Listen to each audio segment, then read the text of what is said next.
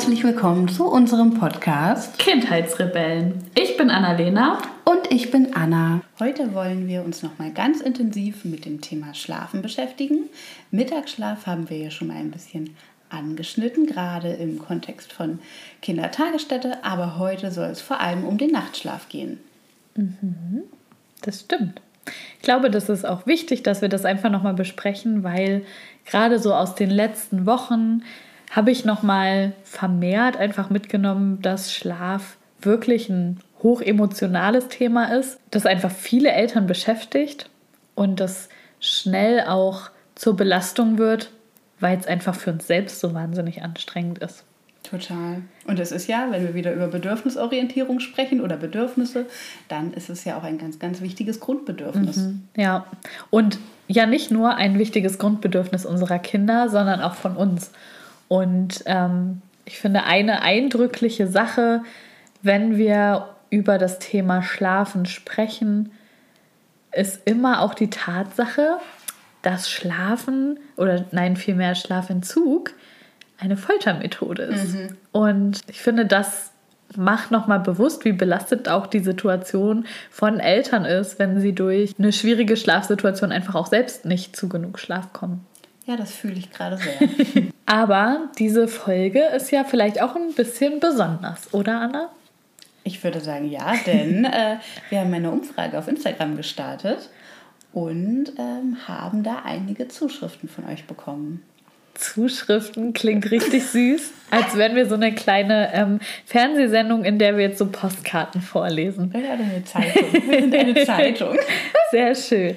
Ja, aber unsere FollowerInnen durften uns Fragen stellen und Themen vorschlagen. Und ähm, ja, ich würde sagen, wir machen da jetzt einfach ein kleines Frage-Antwort-Spiel draus. Das ist eine gute Idee.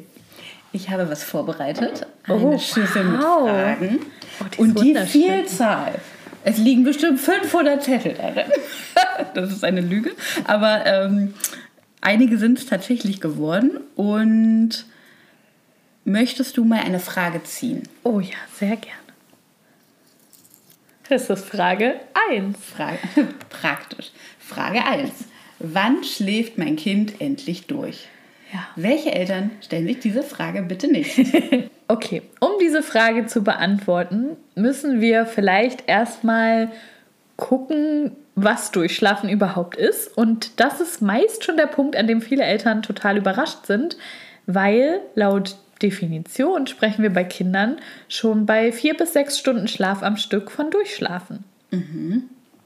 Und wenn wir jetzt mal so an unsere eigenen Nächte denken, also ich würde nach vier Stunden Schlaf nicht von mir behaupten, dass ich durchgeschlafen habe und fertig bin mit Schlafen, oder? Was meinst du? Auf gar keinen Fall. ähm, meine Nächte sind realistisch wirklich also vier bis sechs Stunden am mhm. Stück und ähm, da fühle ich mich absolut nicht ausgeruht. Mhm. Also da liegt manchmal einfach schon so ein ja, Interessenskonflikt, sage ich mal vor. Ähm, und häufig haben wir da einfach ganz andere Erwartungen an unsere Kinder. Also wir denken, oder also unsere erwachsene Definition von Durchschlafen ist vielleicht, ich gehe abends um 10 oder um 11 ins Bett und dann stehe ich um 6 oder so oder vielleicht um 7 auf. Vielleicht kann ich auch um 10 ins Bett gehen und bis um 10 schlafen. Das wäre so für uns Durchschlafen. Ja, traumhaft. genau. Aber das ist es halt nicht für unsere Kinder. Mhm. Und ich glaube, wir haben eher an Durchschlafen so die Erwartung, ne, dass es halt wirklich für einen langen Zeitraum gilt. Und das können unsere Kinder einfach meistens noch gar nicht leisten, weil für sie ist das schon eine Riesenleistung, wenn sie es schaffen, vier bis sechs Stunden am Stück durchzuschlafen. Mhm. Mhm. Also vielleicht ist für die Person, die diese Frage gestellt hat, die Frage damit schon beantwortet, weil ihr Kind es nämlich schafft, vier bis sechs Stunden am Stück zu schlafen und wir damit sagen können, hey, dein Kind schläft durch. Das heißt, das ist eigentlich eine Definitionssache. Und ist das jetzt eine zufriedenstellende Antwort? Mm, Wahrscheinlich nicht so wirklich. Ich glaube nicht so wirklich. Weil man sich, ich glaube, aus Elternperspektive fragt man sich, ähm, also steckt hinter dieser Frage das eigene Bedürfnis, wann kann ich mal wieder ja. längere Stunden am Stück schlafen? Ja. Total verständlich und total nachvollziehbar auch, ja. Und wenn wir uns aber kindliche Entwicklung dazu nochmal angucken, dann kann man auch sagen, dass schlafen, also dass Babys und Kleinkinder halt für gewöhnlich leider nicht durchschlafen. Mhm. Und gleichzeitig gibt es Eltern, die berichten, mein Kind hat aber von Anfang an wirklich acht bis zehn Stunden durchgeschlafen. Das ist verrückt. Das ist total verrückt und das ist sehr beglückwünschenswert mhm. und vielleicht auch manchmal ein bisschen beneidenswert. Ähm, manchmal sind es dann auch Eltern, die sich Sorgen machen, ob das alles so okay ist ja, und ob das normal ist, weil man kennt ja die Erzählungen eigentlich immer eher andersrum. Mhm. Aber es ist halt, es ist normal, dass die Kinder eben nicht durchschlafen oder nicht nach unserer Definition durchschlafen. Und gleichzeitig ist Durchschlafen einfach ein Reifeprozess und zwar sowohl biologisch als auch emotional, den wir unseren Kindern nicht aufdrücken können, sondern ja, der auch nicht gelernt werden kann, sondern der sich einfach irgendwann entwickelt. Und dazu gibt es leider keine einheitliche Aussage, weil das so super individuell ist mhm. einfach. Ich habe letztens eine Studie gehabt, da wurden so Perzentilenkurven zum Thema Schlaf entwickelt. Mhm. Wie viel Schlaf in welchem Alter normal ist. Ja. Und bei Perzentilenkurven gibt es ja immer so den 50er-Bereich, der so den Durchschnitt markiert und den ja, unteren Durchschnittsbereich und den oberen Durchschnittsbereich. Ähm, und alles, was dazwischen liegt, ist normal. Und ich hatte das rangezogen fürs Thema Mittagsschlaf bei einer Beratung. Mhm. Und ähm, das Kind war sechs Monate alt. Und diese Kurven haben ergeben, dass bei sechs Monaten ein Mittagsschlaf oder ein Tagschlafbedarf zwischen 30 Minuten und sechseinhalb Stunden normal ist. Was? Genau. Okay. Also diese Kinder, die dort in der Studie untersucht wurden, und das waren nicht wenige, haben mit sechs Monaten eben zwischen 30 Minuten am Tag und sechseinhalb Stunden am Tag geschlafen. Wie krass. Und das gab es auch für Nachtschlaf. Ja. Und auch da war die Variation einfach so riesig, dass sich leider diese Frage schlichtweg nicht so richtig beantworten lässt. Ach, wie ärgerlich, ne? Ja. Also ich habe mich gerade gefragt, ob, ähm, wenn die Kinder älter werden, also wir so im, im Vorschulalter sind, ob dann wir als Eltern vielleicht besser oder wieder besser durchschlafen können, weil den Kindern es gelingt, sich wieder selber in den Schlaf zu bringen. Also wenn sie aufwachen, dass sie dann wieder einschlafen und keine Unterstützung dabei benötigen. Ja, genau. Also das ist ja auch was, wenn wir uns angucken, wie Schlaf funktioniert. Funktioniert er in Zyklen und immer, wenn ein Schlafzyklus abgeschlossen ist, erwacht das Kind kurz. Und witzigerweise passiert es auch bei uns Erwachsenen. Also auch wir erwachen nach einem Schlafzyklus kurz, aber wir merken das halt in der Regel nicht, mhm. weil wir einfach selber, also weil wir einfach gelernt haben oder positive Erfahrungen gemacht haben und ähm, es schaffen, diese Zyklen zu verbinden, ohne dass wir jetzt hellwach sind und denken, oh, wo ist meine Mama? Mhm, ja.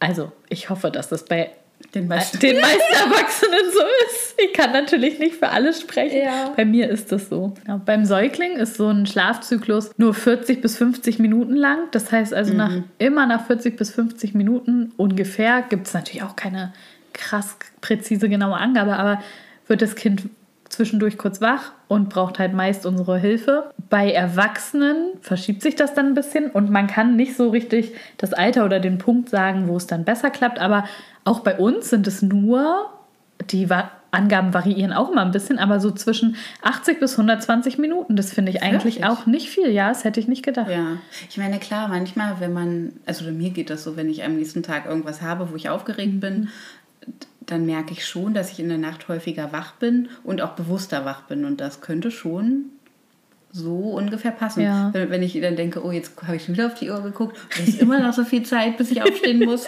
ähm, ja. Ja, aber da macht man sich so gar keine Gedanken drum. Nee, nee. Ne? Genau, und irgendwann, wenn unsere Kinder einfach die Erfahrung gemacht haben, dass nach diesen 40 bis 50 Minuten oder wie lange auch immer das dann bei jedem einzelnen Kind dauert, ähm, dass alles gut ist, dass die Kinder in Sicherheit sind, dann lernen sie natürlich irgendwann auch selber diese ähm, Schlafzyklen einfach zu verbinden, ohne jedes Mal Unterstützung mhm. zu brauchen. Und auch das entwickelt sich natürlich und vielleicht brauchen, es gibt sicherlich auch Säuglinge, die diese Unterstützung gar nicht brauchen, weil sie nachts trotzdem irgendwie schon mhm. durchschlafen oder sehr lang schlafen. Ähm, aber es gibt eben auch, auch, Säuglinge, die das einfach bei jedem oder nach jedem Schlafzyklus brauchen. Und je älter die Kinder werden, desto entspannter wird es ja auch mhm. einfach wieder. Ne? Ähm, Zumindest in der Regel. Genau.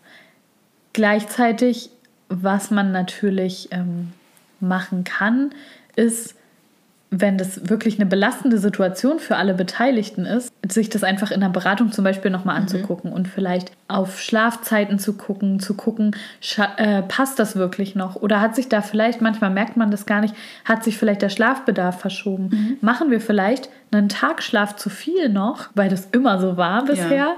Und dadurch ist das Kind einfach nachts häufig wach. Manche ja. Kinder sind ja auch, haben ja manchmal richtig krass lange Wachphasen mhm. in der mhm. Nacht, ne? Ja, dann ist als wäre Tag, ja. dann will gespielt werden, dann sind alle, äh, ich kenne ja. das von meinem Kind, dann ist sie super laut und äh, denkt, ja, sie ist dann einfach los. ausgeschlafen. Wir stehen jetzt auf und fragen, warum sich, seid ihr so müde? Warum ist es dunkel? Ja, was ist los? Wenn das, also das kann natürlich immer mal vorkommen, wenn es aber häufig vorkommt und wirklich eine Belastung ist, dann kann man da halt wirklich auch noch mal gucken und in die Analyse gehen und schauen, ob man das verändern kann. Mhm. Aber auch da kann es halt einfach passieren, dass am Ende von der Beratung einfach die, ja, das Ergebnis ist, dass es total normal ist. Aber auch das, also das war so am Anfang meiner Beratertätigkeit auch immer so, ich so gedacht, wow, jetzt muss ich denen sagen, ja, ist alles normal. Mhm. Aber auch das kann manchmal ja eine Entlastung sein. Ja. Also ich habe das schon oft dann erlebt, dass die Familien gesagt haben, okay, wir sind jetzt irgendwie total erleichtert, weil du gesagt hast, da passt alles, wir machen nichts falsch. Ja. Und das ist einfach so und das ist bei anderen Kindern auch so. Und ich glaube, häufig, wenn wir uns vergleichen, andere Eltern sagen dann vielleicht auch, ja, also mein Kind schläft schon durch und unsere Nächte sind total entspannt. Manchmal ist es vielleicht aber auch einfach so ein entweder so ein Angeben mhm. und ich mhm. sage einfach, dass bei mir alles gut ist, weil dann fragt niemand weiter ja. nach oder vielleicht manchmal auch, ich sage es einfach nicht, weil dann muss ich mir jetzt hier noch den nächsten schlauen Ratschlag anhören und ich habe schon zwölf oh, ja. Ratschläge bekommen und ich habe da gerade keinen Bock drauf. Also sage ich einfach, mein Kind schläft durch und alles ist in mhm, Ordnung. Mhm. Aber durch solche Vergleiche wird man ja auch verunsichert. Ja, ja. total. Mm, und gerade wenn es einen halt selber so sehr belastet. Ja, ja. Und da kann man auch, also in der Beratung, wenn ich, wenn ich jetzt tatsächlich zu dem Schluss komme, da ist alles normal, dann ist das natürlich, ich sage dann nicht, ist alles normal, tschüss. So, dann kann man natürlich trotzdem auch nochmal gucken, wie belastend ist es, für wen, in, an welcher Situation und wie können wir vielleicht auch Entlastung genau, schaffen. Genau, ne? Genau. Wie kann man sich vielleicht abwechseln, ja. kann man irgendwie Ressourcen frei machen, mhm. kann vielleicht mal jemand am Tag die Betreuung übernehmen, damit man als Elternteil vielleicht auch mal am Tag einfach mal eine Stunde Schlaf aufholen kann. Manchmal muss man dann auch ein bisschen mit den Eltern schimpfen und sie vielleicht darauf hinweisen, dass es auch total okay ist, wenn sie mal in der Woche eine Stunde ohne das Kind haben oder ja. vielleicht zwei, dass es okay ist, Schlaf nachzuholen ja. und dass man dann nicht tausend Millionen Sachen erledigen muss, mhm. die man mhm. eh schon seit 100 Jahren erledigen wollte. Ja. Auch das muss man sich vielleicht manchmal dann einfach nochmal bewusst machen. Ne? Wo kann ich Entlastung schaffen?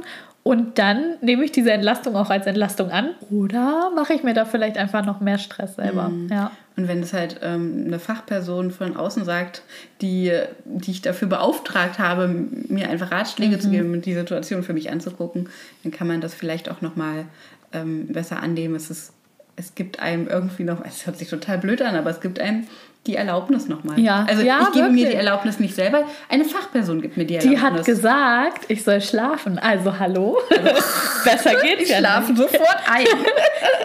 Nach dieser Folge 1000 Beratungsanfragen, weil alle einfach die Erlaubnis wollen zu schlafen. Ich finde, ihr könnt ruhig auch ähm, sagen, ich habe in einem Podcast gehört, ich soll schlafen. Wir, wir erstellen so Vorlagen, die man sich ausdrucken kann, weißt du? Und dann, ähm, dann unterschreiben wir das Blanko und dann kann man sich eine Schlaferlaubnis ausdrucken. Wie Toll. so ein Rezept. Ja. ja. das ist eine gute Idee. Eine Entschuldigung beim Arbeitgeber einreichen.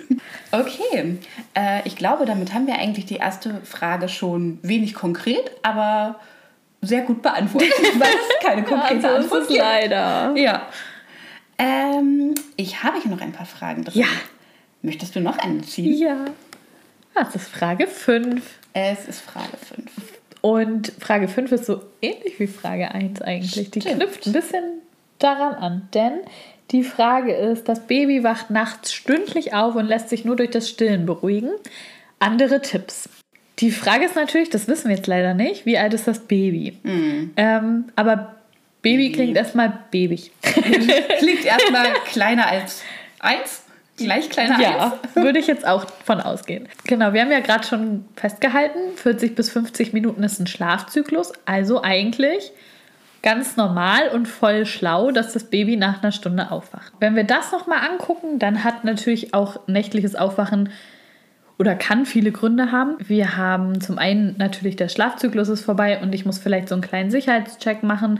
Ist noch alles gut? Ist ähm, Mama, Papa, wer auch immer noch da? Bin ich noch in Sicherheit? Gleichzeitig kann es natürlich einfach sein, dass das Baby Hunger hat oder Durst, dass es vielleicht zu warm oder zu kalt ist, dass vielleicht ein Ausscheidungsbedürfnis vorliegt, mhm. Schmerzen, Angst oder manchmal auch die Verarbeitung von so Tageseindrücken oder Entwicklungsschritten. Das mhm. ist ja mhm. auch alles, was in der Nacht passiert. Deshalb kann man jetzt leider auch hier wieder nicht pauschal sagen, ähm, das Baby wacht auf, weil. Aber wir haben ja gerade schon darüber gesprochen, was Eltern vielleicht manchmal auch helfen kann, um die Situation nochmal anders zu betrachten mhm. oder um das vielleicht anders annehmen zu können. Das nächtliche Aufwachen ist nämlich eigentlich richtig schlau und ähm, hat auch ganz viele Vorteile und vor allem auch das nächtliche Stillen oder das ähm, Flasche geben und vielleicht hilft ja das an der Stelle, wenn wir da einfach noch mal kurz drauf eingehen. Mhm. Denn das eine ist, dass natürlich ja die Nahrungsaufnahme gewährleistet wird und das Baby ja satt und zufrieden ist. Aber das nächtliche Stillen wirkt sich zum Beispiel auch auf ähm, die Reduzierung des Risikos zum plötzlichen Kindstod mhm. aus. Also man geht davon aus oder man hat festgestellt, dass das Risiko um 50 Prozent minimiert ist, ähm, wenn das Kind nachts gestillt wird oder eben die Flasche bekommt, einfach weil es ähm, durch dieses Saugen und das Trinken und das immer wieder wach werden mhm. nicht so tief in den Schlaf fällt ähm, und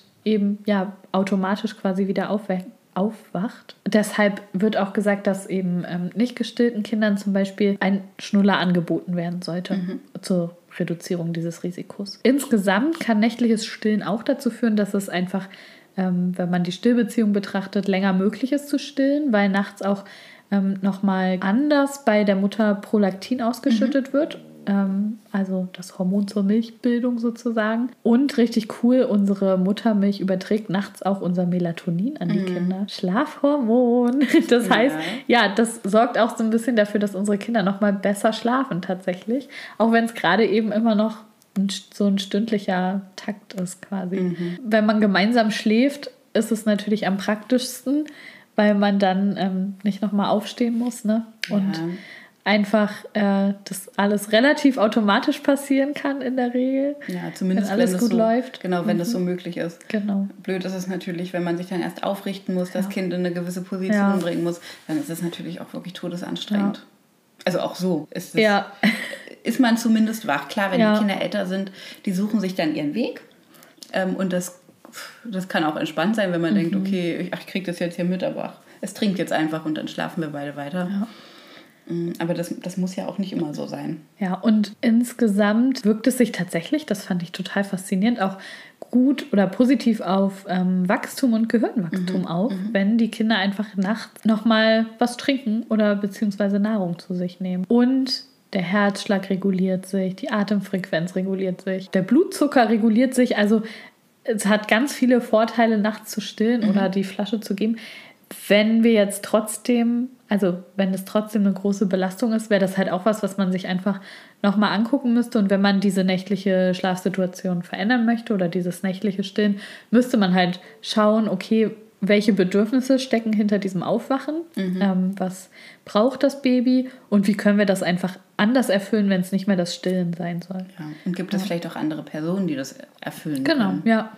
Um die Mama ja. ein bisschen zu entlasten. Kann man vielleicht einfach regelmäßig schauen, dass man vielleicht abends ähm, Muttermilch abpumpt mhm. und ähm, man sagt, okay, der Papa übernimmt die Nächte oder man schläft dann vielleicht auch mal getrennt voneinander, sodass man selber vielleicht noch mal ein bisschen Schlaf nachholen kann ja. und man weiß einfach, das Baby ist gut versorgt. So was man dann gucken kann, ist, dass man wirklich stillfreundlich auch zufüttert. Das würde jetzt, glaube ich, den Rahmen sprengen, mhm. aber dazu findet man, glaube ich, auch, ähm, wenn man das googelt, schon ganz viele Hinweise, damit einfach die Stillbeziehung quasi nicht in Gefahr ist, dadurch, dass das Kind vielleicht eine Saugverwirrung bekommt oder so. Aber auch das ist ja eine Möglichkeit, einfach zu sagen, okay, ich brauche jetzt mal eine Nacht, wo ich länger schlafen kann und wie können wir das einfach ja. gut hinbekommen. Das stimmt. Oder wie gesagt, alternativ Tagschlaf. Mhm. Ähm, und ich glaube, da braucht es, also Mutter und Kind schaffen das, glaube ich, nur ganz schwer alleine. Das ist richtig gut, wenn es da Unterstützung mhm. gibt. Denn das ist ja auch nichts. Also klar, manchmal denkt man, man, das ist so ein Ding zwischen Mutter und Kind und man muss das schon irgendwie hinkriegen. Aber das ist ja auch einfach so anstrengend und es gibt einfach Phasen, da schafft man das nicht. Und dann denkt man zwar, ja klar, am besten kann sich mein Kind bei mir beruhigen und bei mir an der Brust beruhigen, aber ich kann einfach nicht mehr mhm. und dann ist die zweitbeste Variante vielleicht Papa oder Oma oder wer auch immer. Ja. Es hat ja auch total viele Vorteile, wenn zum Beispiel der Partner oder ja auch andere Bezugspersonen einfach von Anfang an mit einbezogen sind mhm. und das Kind die Chance hat, auch hier eine gute Bindung aufzubauen und die beiden einfach die Gelegenheit bekommen, ja, sich aneinander zu gewöhnen und auch gemeinsam Möglichkeiten zu entwickeln, sich zu beruhigen. Das ist, glaube ich, auch häufig etwas, was Mamas schwerfällt auszuhalten. Oh ja. Vor allem, weil das beim Papa vielleicht anders funktioniert oder mhm. häufig denken Eltern auch beide oder alle müssen die gleiche Strategie fahren. Ja. Aber erstens weiß das Kind schon, dass Papa keine Brust hat und mich jetzt halt nicht stillen kann. Mhm. Und gleichzeitig hat ja jeder auch einfach seine eigene Art, so damit umzugehen. Und wenn beide von Anfang an die Möglichkeit haben, das ähm, ja hinzubekommen oder sich da ihren eigenen Weg auch zu finden, dann macht es ja auch später zum Beispiel solche Sachen wie Papa bringt dich ins Bett und Mama ist vielleicht nicht zu Hause. Mhm. Viel leichter, weil sie einfach von Anfang an die Gelegenheit hatten, ganz viel Bindungsmomente irgendwie zusammen zu erleben und ja, einfach da eine gute Strategie für sich zu entwickeln. Auch wenn das manchmal schwer ist, vor allem wenn man im gleichen Haus ist und hört, wie das mhm. Baby weint ja. und denkt, oh, der kriegt das jetzt eh nicht hin. Ja. Manchmal dauert das bei der anderen Person auch erstmal ein bisschen länger. Das ja. kann man, also ist ja auch völlig nachvollziehbar, aber in der Regel schaffen sie das. Ja. Und das Baby ist ja dann auch nicht alleine. Also mhm. Papa ist ja da oder die Freundin oder wer auch immer. Und wahrscheinlich wird es früher oder später gelingen. Und wenn man dann aber so tippelnd vorm ja. Zimmer steht, also ja. ich, ich weiß, wie ich in der Situation war. und ich konnte das nur zulassen, indem ich beim ersten Mal rausgegangen bin, also wirklich mhm. das Haus verlassen habe, damit ich nichts höre und dann bei allen weiteren Malen, wo es auch, also das war nicht so schlimm, glaube ich, wie ich mir das vorgestellt ja. habe, aber ich hatte einfach Angst davor und ich konnte, ich habe mir dann einfach zwei äh, Kopfhörer reingemacht. Ja, das habe ich auch gerade gedacht. Ähm, hab, war unten in der Küche, habe irgendwas Lautes gemacht, also irgendwas gemacht in dem Raum, was auch noch Geräusche erzeugt hat, sodass ich gar nicht die Chance hatte, irgendwas ja. zu hören, ob da jetzt was war oder nicht. Ja. Keine Ahnung. Aber das, äh, ja, das hat mir zumindest geholfen. Gut ist vielleicht auch, wenn man gemeinsam einfach vorher Grenzen bespricht. Mhm. Und wenn man sagt, okay, ähm, bis zu dem und dem Punkt probieren wir es aus. Und wenn es nicht klappt, dann erklären wir das Experiment an dieser Stelle erstmal ja. für gescheitert. Aber ähm, dass man sich auch einig ist, ne? manchmal geben vielleicht auch die Papas schnell auf, weil sie denken, ja. ach, klappt ja sowieso ja. nicht. Dass man sich da gegenseitig auch stärkt und sich Mut macht und einfach sagt, okay, wir sind uns aber auch einig und wir können uns gegenseitig so vertrauen, dass, wenn das zum Beispiel bei Papa, keine Ahnung, ich weiß nicht, da hat ja jeder so seine eigene Grenze. Ich will jetzt hier mhm. keine Zeit sagen mhm. oder so, aber nach Zeit XY weint das Kind immer noch oder ähm, das Kind steigert sich immer mehr rein. Ja, oder die Art, wie es weint, genau. dann weiß man schon, dass es jetzt hier das Maximum ist erreicht. Und dass man einfach gemeinsam festlegt, das ist unsere Grenze und wenn es so weit kommt, dann rufen wir dich an oder ja. dann kommen wir halt zu dir ins ja, Zimmer. Ich finde, das bringt einem auch einfach nochmal viel Sicherheit. Mhm. Ja, Als, als Mutter hätte mir das viel Sicherheit gegeben, ja, das stimmt schon. Mhm. Und gleichzeitig ist ja das gemeinsame Ziel eigentlich, weil man möchte ja die Care-Arbeit möglichst gut aufteilen. Ja, das ja. ist das erklärte Ziel von allen. Natürlich. Natürlich. ähm, aber also in, in vielen Beziehungen ist es ja so und wenn das ein Ziel ist, dann ähm, kann man ja gemeinsam daran arbeiten mhm. und, weiß, wofür man das tut. Also ja. es ist schon etwas, wo man wahrscheinlich auch früh anfangen sollte. Ja, auf jeden Fall. Das macht auch spätere Schlafsituationen einfach wirklich mhm. leichter, weil beides einfach gewohnt sind. Ne? ja. Jetzt sind wir ein bisschen abgeschwiffen, Anna. Kann das sein, dass das unser Ding ist? Möglicherweise. okay. Äh, ich hoffe, dass die Frage damit einigermaßen beantwortet ist. Mhm, das hoffe ich auch. Zum individuellen Klären brauchst du dann wahrscheinlich wirklich ähm, eine Schlafberatung. Mhm. Ja, das macht auf jeden Fall Sinn, sich das dann einfach nochmal ja. genau anzugucken. Es ist halt schwierig dazu pauschal was mhm. zu sagen, weil es halt einfach so unterschiedlich ist. ja. ja. Okay, wollen wir nochmal in unseren Fragentopf greifen? Ja, Oh, ich finde, wir könnten das öfter machen. Ja, das oder? macht das Spaß. das ist ganz aufregend. Frage 3. Was tun, wenn die Einschlafbegleitung anderthalb Stunden oder länger dauert? Das passt witzigerweise auch voll zu dem, was wir gerade schon besprochen mhm. haben. Ja, ich glaube, was Ursachen sein können, haben wir jetzt schon so ein bisschen besprochen. Wobei, da kommt vielleicht auch noch mal dazu, wenn es abends so lang dauert. Zum einen kann es natürlich einfach sein, dass gerade wahnsinnig viel entwicklungstechnisch passiert. Mhm was verarbeitet werden muss. Oder dass der Tag super aufregend war. Und manchmal dauert das abends dann einfach sehr lang. Genau, also da kann man schon mal vielleicht überlegen, okay, war heute vielleicht irgendwas, was das vielleicht erklärt? Wie war vielleicht auch so der Nachmittag und Abend gestaltet?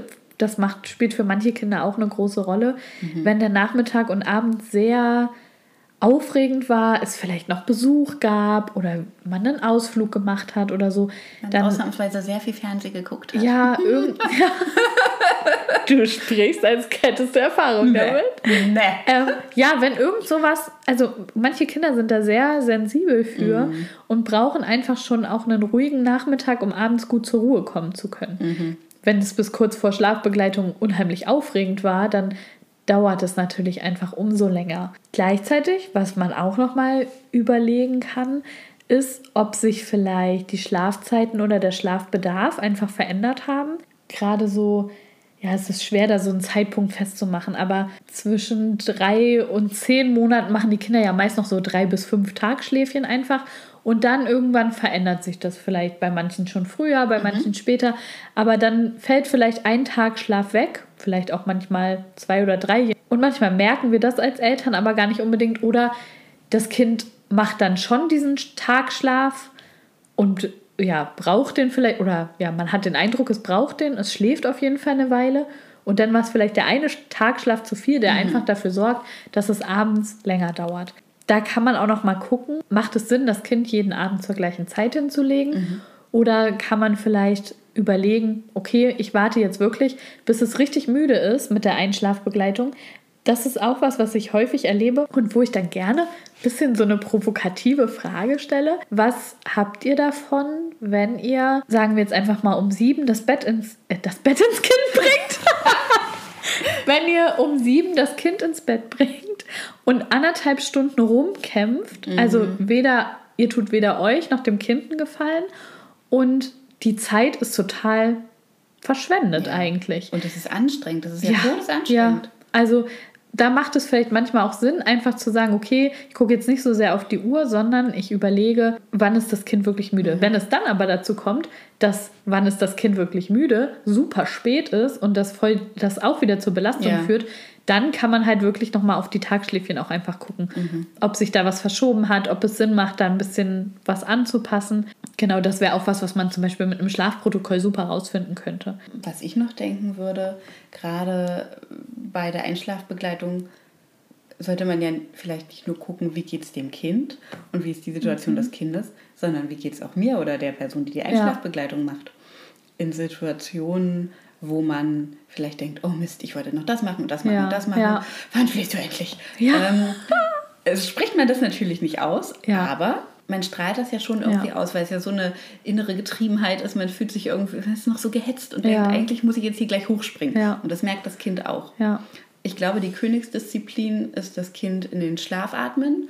Äh, ich weiß nicht, ob es Eltern gibt, die wissen, was ich damit meine. Aber wenn man so ganz ruhig ja, atmet ja. und irgendwann merkt man, wie das bei dem Kind auch immer ruhiger wird. Und dann denke ich immer, ich habe ich hab sie jetzt in den Schlaf geatmet. Ja, mhm. das macht einen ganz großen Unterschied. Das habe ich auch letztens, ähm, hatte ich das in einer Beratung mit, äh, mit Eltern, wo ich gesagt habe, okay, wenn ihr euch schon so hinlegt, also was macht das auch mit euch? Und versucht mal, was es für einen Unterschied macht, wenn ihr euch einfach denkt, okay, wir gehen jetzt ins Bett, ich mache mir vielleicht einfach einen Podcast ja. an. Ähm, das ist immer was, was mir in so aufgeregten Situationen mhm. einfach hilft, mich nicht so dolle auf das zu konzentrieren, was jetzt vielleicht noch alles vorhab ja. oder dass ich total genervt bin, weil es hier nicht schneller geht, sondern mich so ein bisschen selber abzulenken. Mhm. Und das ist total okay. Also man ist ja trotzdem beim Kind. Du steckst ja in der Regel nicht beide Hörer rein und machst den Podcast auf, ja. Äh, Lautstärke 200 und drehst dich um, sondern ne, du hast vielleicht einen Stecker drin, du bist mhm. beim Kind, du hörst, wenn das, also Du begleitest ja, ja das Kind trotzdem ja. und du kannst mit ihm sprechen und trotzdem hast du was, was dich vielleicht so ein bisschen runterbringt. Manchen hilft vielleicht auch eine Meditation oder so eine Entspannungsmusik. Das würde mich noch rasender machen, aber da ist ja auch jeder ganz individuell. Ja. Mach dir halt eine Serie an oder mhm. lies ein Buch dabei oder so. Das ist ja alles total okay. Aber wenn du diese Zeit auch für dich so ein bisschen mehr als, ja, das ist jetzt einfach eine Zeit, die ich für mich nutze. Mhm. Und zwar nicht für meine To-Do-Liste, sondern ja. für das, was ich vielleicht auch gerne mache. Ja. Das macht auch einen riesigen Unterschied. Und du bist einfach selber nochmal viel entspannter und ja, kannst diese Situation viel besser annehmen. Ja. ja. Und ich glaube, bei größeren Kindern kann man auch nochmal überlegen, wie, was gibt es so für Einschlafrituale und wie gut ähm, besprechen wir die auch vorher. Mhm. Weil häufig äh, hört man, oh, jetzt haben wir, die Geschichte gelesen, können wir noch eine Geschichte lesen, können wir das noch machen, können wir das noch machen, können wir das ja. noch machen. Und ähm, wenn das Kind natürlich immer in so einer Erwartungshaltung ist, äh, ich überlege mir dann noch was und das ja. passiert dann auch, ja. ähm, ist das natürlich auch was, was nicht zum Einschlafen mhm. beiträgt unbedingt. Ja. Also auch gerade bei älteren Kindern kann man dann nochmal überlegen, wie gestalte ich mein äh, das Einschlafritual und wie bespreche ich das auch vorher. Mhm. Und auch nicht nur das Einschlafritual, sondern auch also auch da nochmal unsere eigene Perspektive mhm. darauf, was braucht das Kind vom Schlaf und die Perspektive vom Kind, weil es gibt einfach auch Kinder, die brauchen wahnsinnig lang, um zur Ruhe zu kommen oder die haben vielleicht noch gerade ganz viel Energie. Mhm. Und ich habe da gerade letztens ein Video zugesehen, wo das Kind vorm Einschlafen nochmal richtig auf dem Bett rumhüpfen durfte und die Mama hatte das, äh, hatte das so auf dem Arm und hat es so aufs Bett geworfen und so ja. und hat aber gesagt, das braucht dieses Kind am Abend, um nochmal wirklich runterkommen zu können. Mhm. Und dann schläft das Kind innerhalb von einer Viertelstunde ein. Ja. Wo ich so dachte, von was? dem, was, also was meine Eltern früher vielleicht gesagt haben, wie Einschlafen funktioniert, nämlich, ne, jetzt ist hier Ruhe, jetzt wird hier um acht wird hier nicht mal rumgetobt ja. oder so, wäre ich ja niemals auf diese Idee gekommen, dass das eine Möglichkeit ja, wäre.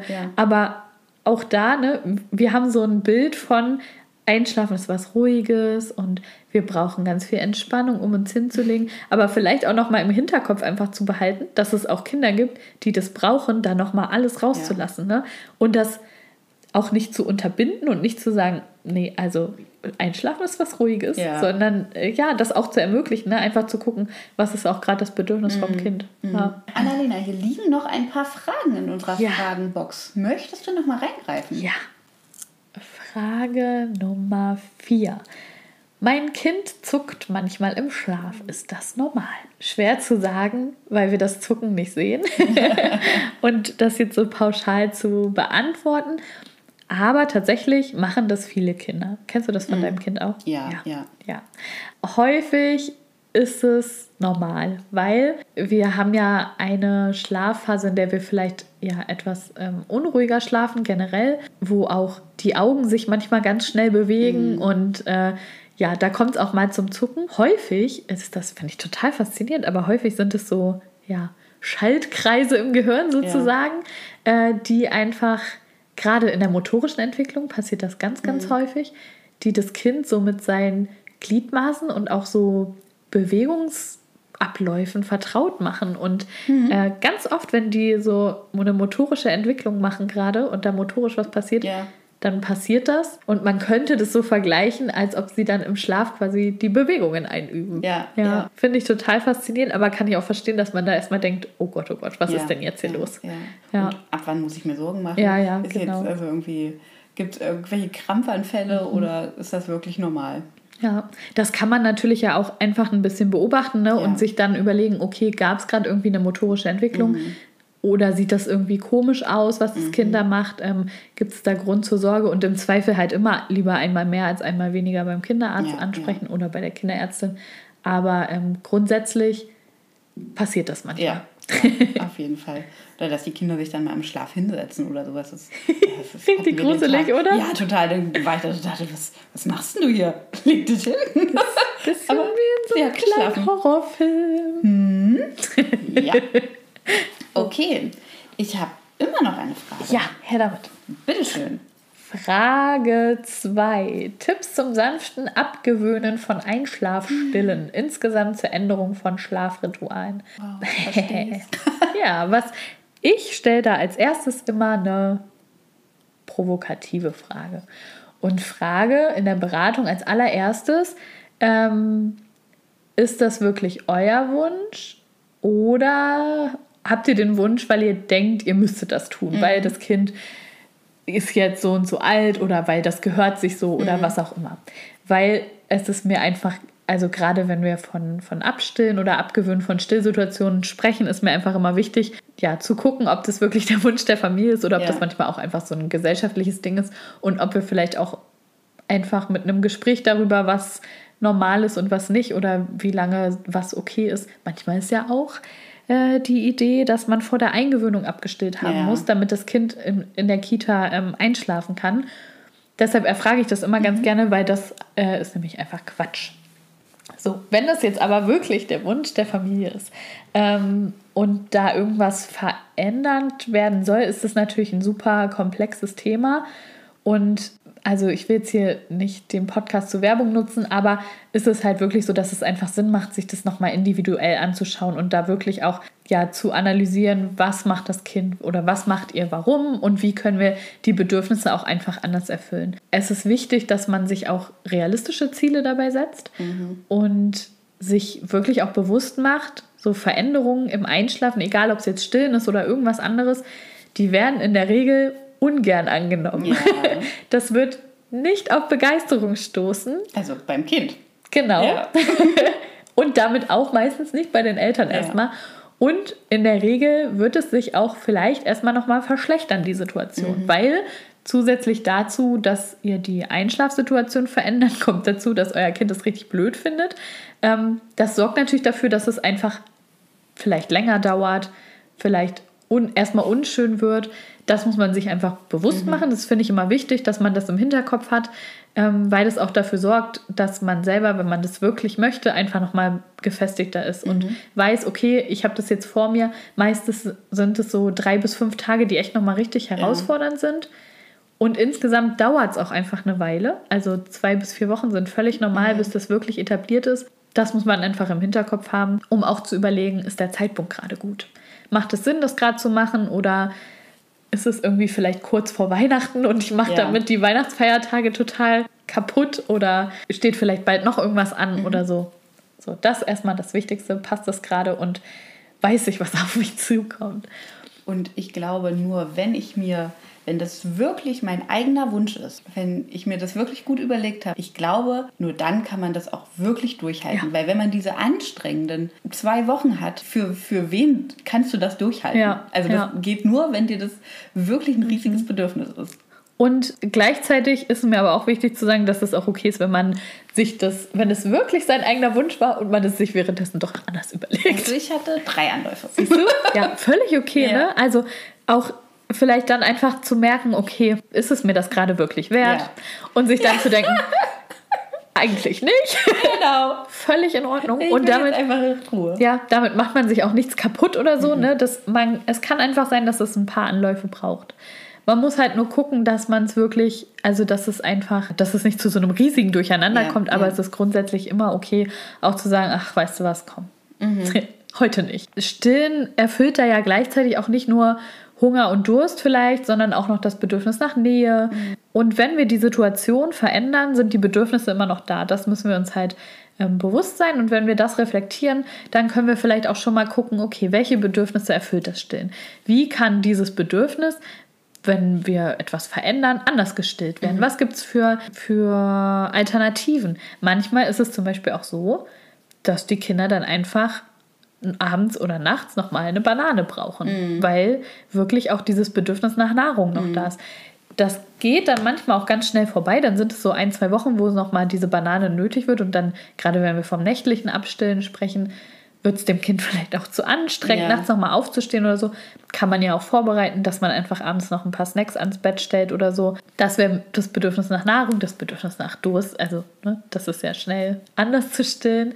Man kann gucken, irgendwie für Nähe braucht es irgendwie ein Kuscheltier ähm, und wie können wir einfach neue Möglichkeiten mhm. zum Einschlafen finden. Der Fokus verändert sich dann so ein bisschen von, es klappt ja gerade mit dem Einschlafstellen wahrscheinlich gut, schnell einschlafen, mhm. möglichst schnell, zu anders ein und weiterschlafen, auch wenn es länger dauert. Also ja. ne, das ist halt das, was man mit diesen äh, ja, drei bis fünf Tagen beziehungsweise zwei bis vier Wochen da verlagert sich einfach ja. wirklich der Fokus der ganzen Situation. Ja. Und da äh, ist man dann schnell auch bei der Situation anderthalb Stunden Einschlafbegleitung. Ja, ne? ja auf jeden Fall. Heißt jetzt auch nicht, dass das die ganze Zeit so ist, aber mhm. es gibt Zeiten, da ist das halt wirklich auch anstrengend.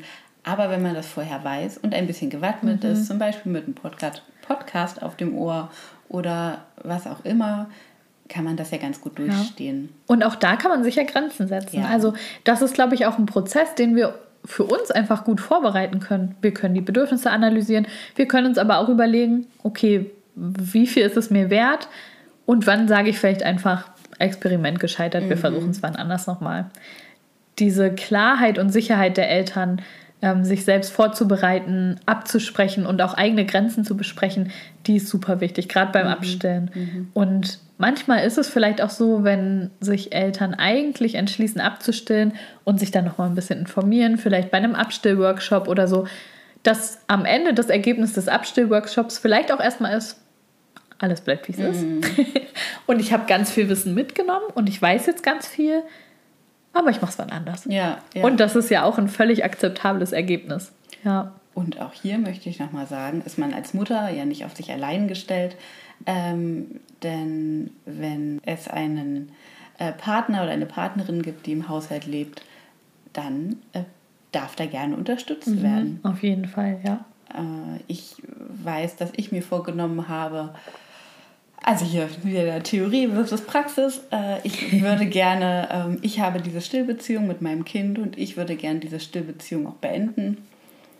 Ja, ähm, das hat, ist zweimal gescheitert.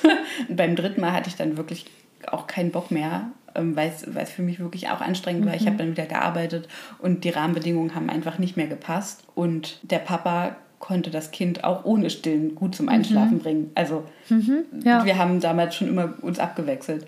Und äh, da hat er das einfach mhm. ein paar Tage hintereinander gemacht und hat ihr immer Wasser angeboten. Ja, und damit, ja. Haben, wir damit haben wir einfach abgestillt. Ja. Und bei uns, ich hatte da so Angst vor, es waren das wirklich, keine Ahnung, fünf Tage. Mhm. Und die waren nicht dramatisch, sondern einfach nur, äh, der Papa hat das Kind ins Bett gebracht und hat Wasser angeboten. Seitdem konnte ich auch Wasser anbieten. Und es ist wichtig, dass man da nochmal gut auch auf die Brust achtet und ja. guckt, ne? Wenn ich Druck verspüre, dann bitte so ein bisschen ausstreichen mhm. und gucken, dass es nicht irgendwie zu Milchstau oder ja. noch was Schlimmerem kommt, damit man dann nicht selber flach liegt. Ja, ja aber das ist auch eine Möglichkeit, ne? Einfach, je älter das Kind ist, desto besser können wir es auch einbeziehen. Ne? Mhm. Ne? Vielleicht können wir auch, Einbezug erhöht ja immer Kooperationsbereitschaft mhm. auch. Vielleicht kann man das schon am Tag gut besprechen und kann sich überlegen, was wollen wir heute Abend anders machen. Ich bin immer kein Freund davon, mit Tricks zu arbeiten und zu mhm. sagen, äh, die, die Brust ist weg oder so. ähm, Mama, ich Natürlich, ja, natürlich macht es Sinn, nicht jetzt die ganze Zeit nackt rumzulaufen ja. oder besonders tief dekoltierte Sachen anzuziehen ja. oder so und dem Kind noch so die, die Brüste vor der Nase zu halten. Aber es macht halt auch keinen Sinn, keine Ahnung, Pflaster drauf zu kleben und zu sagen, hier kaputt, so kommt nichts mehr. Ja, das ist halt einfach. Ja, ne? Wir schicken sie zur Reparatur. Ja. Also so Tricks oder so finde ich immer blöd, mhm. aber man kann das ja auch einfach besprechen, ne? Und dann eben mit dem Kind gemeinsam überlegen, was sind Alternativen, was könntest du, was möchtest du vielleicht ja. gerne, was möchtest du vielleicht gerne essen, wenn du mhm. Hunger bekommst oder so. Und ja, so einfach diese, ja, da auch so ein bisschen Kooperationsbereitschaft schaffen. Mhm. Und gleichzeitig ist einfach was noch ganz wichtig ist, ist einfach Emotionen zu begleiten. Es ist okay, wenn du traurig ja. bist und das scheiße findest und ja. sauer bist. Ähm, und das war immer so schön, ich weiß. Ja, ja. genau. Für mich war es ja auch schön. Aber jetzt gibt es halt nicht mehr. jetzt ist Schluss. naja, und wenn man dann vielleicht doch mal einen Rückschritt macht und sagt, ah, jetzt gibt es vielleicht doch wieder, mhm. dann ist das auch okay. Davor mhm. sollte man halt auch keine Angst haben. Ne? Das ist völlig in Ordnung. Gut, ich glaube, wir haben alle wichtigen Fragen besprochen. Sehr schön. Ich fand, das war ein sehr schönes Format. Das hat auch Spaß gemacht, mhm. diese Fragen zu ziehen. Vielleicht müssen wir das öfter machen. Ja, fand ich eigentlich gut. Ich habe mich auch richtig gefreut, dass sich so viele beteiligt haben. Ja. Ähm, und irgendwie hat es auch die Folge gut strukturiert, weil alles, ja. was, äh, was irgendwie wichtig ist, zu dem Thema zu sagen, äh, wurde in Fragen mhm. abgefragt und wir konnten auch durch Abschweifung die Sache noch ein bisschen regeln und äh, das besprechen, was wir besprechen ja. wollten. Sehr schön. Ja, dann hoffen wir jetzt, dass es den anderen auch gefallen hat und nicht ja. nur uns. und dass die Fragen beantwortet sind. Genau. Und ansonsten äh, stehen wir ja vielleicht auch für Fragen zur Verfügung. Annalena, apropos Fragen, am Ende stellen wir uns doch gegenseitig eine Frage. Ja, du hast recht. Und ähm, meine Frage zielt tatsächlich auf ähm, dein Beratungsangebot ab. Oh, ich dachte Und darauf, wie ich gerne schlafe. das kannst du danach noch erzählen, okay. wenn du möchtest. Ähm, und das ist nicht kritisch gemeint, aber äh, du bietest ja in deiner Beratung stillen Schlafen Beikost an. Das machen ja Hebammen auch. Ja. Warum braucht es zusätzlich ausgebildete SchlafberaterInnen, obwohl die Hebammen diese Themen auch bearbeiten? Ja, die erste Sache ist ja, nicht jede Frau hat leider eine Hebamme zur Verfügung. Mhm. Ich glaube, das ist bei uns im ländlichen Raum vielleicht noch ein bisschen einfacher. Mhm. Ähm, aber gerade wenn wir so Städte anschauen, dann ist es manchmal ja auch wirklich schwierig, eine Hebamme zu finden. Und manche berichten, dass sie irgendwie am besten schon vor Kinderwunsch sich eine Hebamme gesucht hätten. Okay. Oh ähm, und dann ist es ja auch so, also die Hebammen, äh, das ist natürlich total von Vorteil, dass die Hebammen auch ähm, mit der Krankenkasse abrechnen können und mhm. ähm, da für die Eltern keine Kosten oder auf die Eltern keine Kosten zukommen. Gleichzeitig kennen wir das ja auch aus der Frühförderung, wie wahnsinnig großzügig die Krankenkassen sind, mhm. haben die Hebammen für solche Beratungen ja nur ein gewisses Kontingent zur Verfügung. Und ähm, ja, haben einfach, also wenn eine Schlafberatung zum Beispiel dauert meistens in der Regel anderthalb Stunden. Ah ja. Also wow. das ist ja häufig eine Zeit, die sich die Hebammen einfach nicht nehmen können. Ja. Und gleichzeitig gibt es auch einige Hebammen, die, glaube ich, einfach in diesen Bereichen nicht ganz so spezialisiert sind, ohne dass ich jetzt hier irgendwie diesen, den Berufsstand schlecht machen möchte oder so. Aber häufig kommt es ja auch so ein bisschen darauf an, aus welchem Bereich komme ich vielleicht, in welchem mhm. Bereich bin ich viel tätig, womit habe ich viel zu tun. Ja, aber gibt es einfach vielleicht auch manchmal Hebammen, die da sich einfach gar nicht so viel mit beschäftigen oder die vielleicht so die Grundsachen beraten können, sage ich mal, oder aufgreifen können, aber ähm, ja, das nicht so krass vertiefen können, ja. ähm, wie wir das vielleicht in der Ausbildung gelernt haben.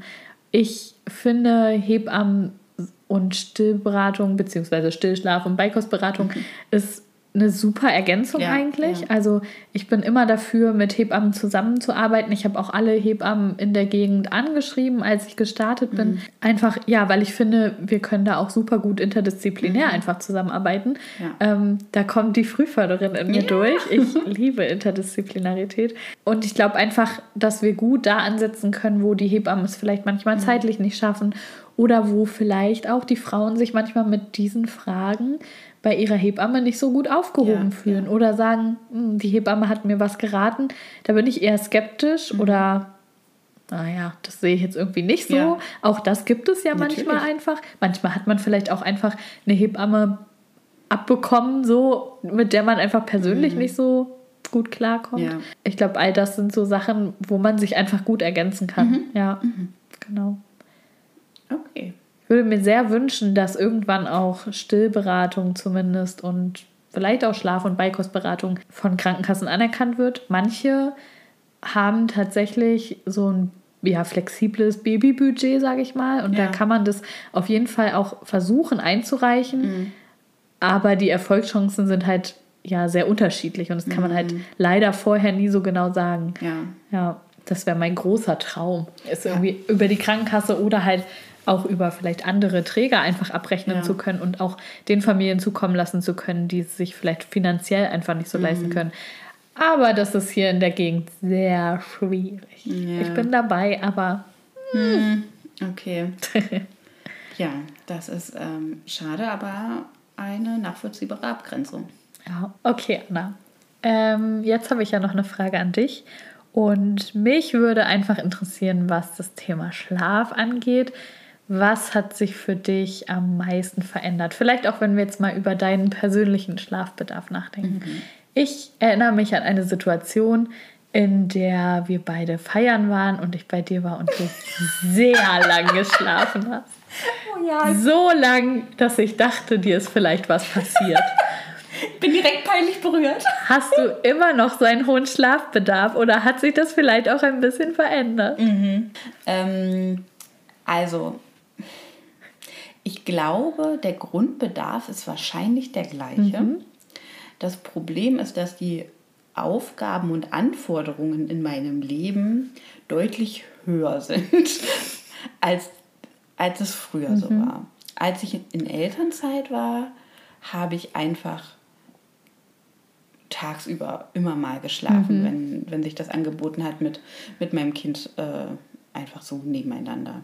Mhm. Sag bloß, das geht jetzt nicht mehr im Büro. Überraschenderweise geht es nicht im Büro, während mein Kind fremd betreut ist und ich andere Aufgaben habe. Schade. Im Büro, bei Familien zu Hause, im Kindergarten oder wo auch sonst.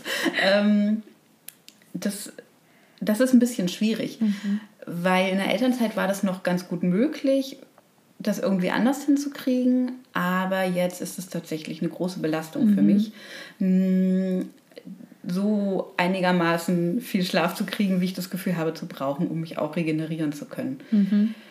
Hm, was sich nicht verändert hat, ich kann immer noch gut schlafen, ich kann gut einschlafen, das ist, das ist mein Segen, ich kann mich mhm. hinlegen und schlafe. Perfekt. Ja, ähm, ob das auf der Couch ist oder wo auch immer. Aber hm, das äh, schränkt natürlich auch so ein bisschen mein, mein weiteres Privatleben ein, weil mhm. wenn ich mir mhm. vornehme, abends äh, noch was zu machen, was mhm. wenig Aktivität bedarf, dann äh, bin ich ganz schnell müde und möchte eigentlich immer nur schlafen. Und ja, aber das ist jetzt wahrscheinlich einfach so und das habe ich auch einfach akzeptiert. Es ist einfach gerade so die Zeit. Da ist abends nicht mehr so viel los für mich. Mhm. Dann gehe ich einfach früh ins Bett. Und wenn ich das so mache, dann komme ich auch gut über die Woche. Ja.